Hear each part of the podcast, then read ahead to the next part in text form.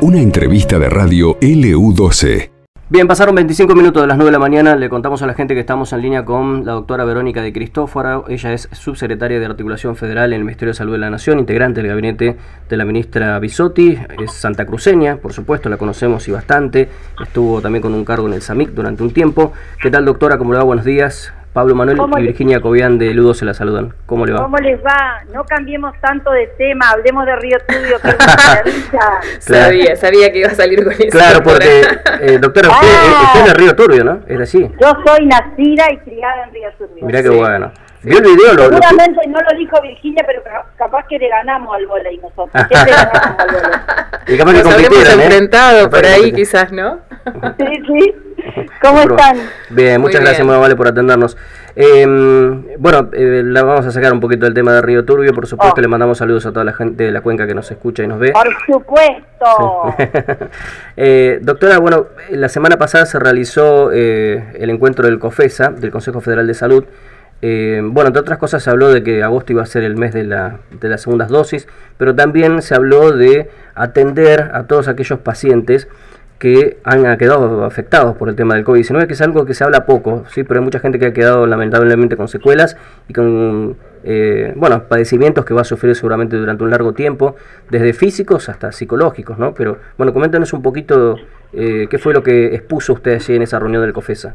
Bueno, te cuento, vos sabés que desde que estamos integrando el gabinete, Carla eh, la ministra, nos dio algunas tareas específicas. Una, fue coordinar una mesa de trabajo con el resto de nuestros compañeros, el subsecretario, el doctor Golia, el doctor Aleposta, Gastón Morano, Juan Manuel Castelli, para poder abordar esto de, mirar integralmente el paciente con COVID-19. Mirarlo integralmente significa acompañarlo en todo el proceso, entonces uno entiende que hay pacientes que terminan el proceso después de la inflamación y otros pacientes que no no estaría correcto, según el, nosotros hicimos una mesa de trabajo y se, buscó información tanto nacional como internacional y eh, la bibliografía no habla del paciente post-COVID, sino habla de lo que se llama el COVID persistente. Son aquellas personas que tienen eh, síntomas eh, después de la cuarta semana, que es cuando uno entiende que el COVID agudo terminó, y entre la semana 4 y la semana 12 eh, hablamos de lo que se llama COVID subagudo y de la semana 12 en adelante hablamos de lo que se llama COVID crónico. Todos estos pacientes presentan síntomas persistentes que no le podemos eh, endilgar a otra patología que no sea el COVID. Esta sería un poquito la definición de lo que es el paciente con COVID persistente. Ahora bien, cuando yo te dije hace un ratito, te hablé de abordaje integral del paciente COVID porque desde que comienza la pandemia hay una convicción del Estado Nacional de estar cerca de todos los procesos que llevan adelante las personas que tienen COVID. Entonces se organizó la política de alguna manera del gobierno nacional para el impacto de las consecuencias sanitarias, económicas y sociales que tiene el COVID. El sistema de salud fue indispensable reorganizarlo porque estaba diezmado. Vos acordate que veníamos de una situación de Secretaría de Salud y pasamos a una situación de Ministerio. Esto hizo que sí o sí tengamos que organizar y reorganizar para que a ningún argentino en ningún lugar del país le falte atención para esta patología. Entonces, si lo pensamos un poquito de esta manera, el Estado de alguna manera eh, ejerció la gobernanza para las medidas de cuidado. Dijo cómo nos teníamos que cuidar, el barbijo, cómo se tenía que usar, cuál era la distancia, cómo eran las condiciones para estar en los espacios físicos. También llevó adelante la búsqueda activa de los pacientes que tenían y el aislamiento de los pacientes que habían estado en contacto con ellos. Y también giró dinero a través de lo que son los programas para fortalecer la búsqueda, la vacunación, la información y el tratamiento y de alguna manera nos quedaba inconcluso el acompañamiento de estos pacientes, que son los pacientes con COVID persistentes. Bueno, sobre eso estamos trabajando nosotros. Hicimos una propuesta, como estamos trabajando mucho con la provincia, vos sabés que yo estoy a cargo de lo que es la Subsecretaría de Articulación Federal. Esta propuesta, lo que hicimos en el COFETA fue poner la consideración del resto de los ministros y las jurisdicciones para armonizar los diferentes desarrollos que están en la provincia, ¿no? Eh, doctora, ¿y tienen un porcentaje evaluado de cuántas personas atraviesan por esta situación de COVID eh, persistente? Eh, Mira, lo que Sí, es interesante lo que decís porque tenemos que decir, tenemos que ver quiénes son los que tienen más chance de padecerlo. Los que tienen más chance de padecerlo son aquellas personas que estuvieron internadas en terapia intensiva con un tiempo muy prolongado que se establece dentro posterior a los 10 días. Son las personas que han requerido internación por tener criterios de gravedad de la neumonía. Si uno piensa en el universo total de 10 personas que estuvieron internadas ocho personas aproximadamente presentan síntomas después de los seis meses.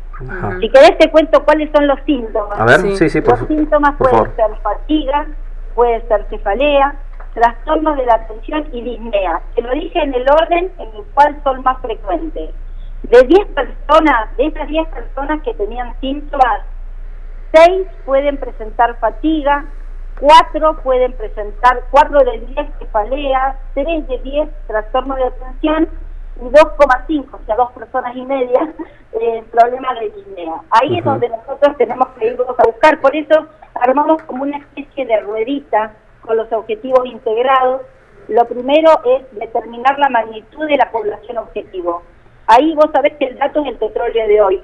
Entonces lo que nosotros hicimos fue mechar los datos. Nosotros sabemos cuántas personas y las tenemos nominalizadas estuvieran internadas en terapia intensiva.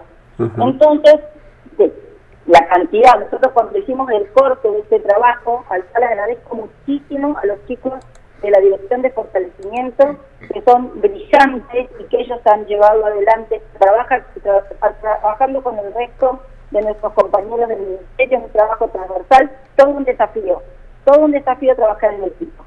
Entonces tenemos que identificar primero cuál es la población objetivo en cada una de las provincias. Tenemos que ver cuál es la red de atención. Para eso nuestros compañeros lo que hicieron fue fijarse cuántos centros de rehabilitación había en todo el país. Y de esta manera poder hablar con las provincias para ver cómo podemos organizar las redes de rehabilitación en cada una de las provincias. Una materia pendiente de la salud pública, la rehabilitación. El tercero es consensuar la comunicación y la capacitación y ver la oportunidad de promocionar la investigación en todo esto. Vos sabés que se construye el conocimiento del COVID. Entonces, es una buena oportunidad para, para investigar. La cuatro es cómo vamos a hacer nosotros para marcar la estrategia financiera de esto y el, plan, el programa Sumar, del cual está a cargo la subsecretaría, ya tiene un montón de prácticas que, están contempladas, más de 41 prácticas que están contempladas. Lo que tenemos que hacer es organizarlo en el módulo. ¿Se entiende? Tenemos que hacer un módulo que sea un módulo para captar, para hacer el diagnóstico y para acompañar. Y por supuesto vamos a tener que incorporar otras prestaciones que tienen están relacionadas con la rehabilitación. Doctora, decía que, que, tiene contacto permanente con la provincia. ¿Cómo está Santa Cruz en, en estos aspectos? Bueno, Santa Cruz está bastante bien desde el punto de vista epidemiológico. eh, nosotros lo que tenemos que hacer ahora con todas las provincias es ver cuál va a ser la red de contención que vamos a dar el circuito. Siempre mirar cuál es el circuito que hace la gente, no pensar que los circuitos los vamos a diseñar desde el escritorio. La gente ya circula de una manera por las locaciones sanitarias. Vos sabés que a mí me apasiona el tema de las redes. La gente circula y nosotros tenemos que acompañar por donde circula la gente. No es al revés, no le digo yo por dónde tiene que ir, tengo que mirar bien por dónde van ellos, porque si no hay un desfasaje con la realidad. Doctora, eh, le agradecemos mucho la comunicación, le vamos a seguir en otra oportunidad, le mandamos saludos y bueno, muchas gracias por atendernos. ¿eh? Un abrazo grande y qué lindo video de Río Turbio, a visitar Revaldo. le mandamos saludos. Un abrazo, gracias. Hasta luego, gracias. Hasta luego. Ahí estaba la doctora Verónica de Cristóforo, bueno, eh, además de la localidad justo de Río Turbio, estábamos charlando hace un ratito sobre el video este que se había publicado este fin de semana. Esto pasó en LU12, AM680 y FM Láser 92.9.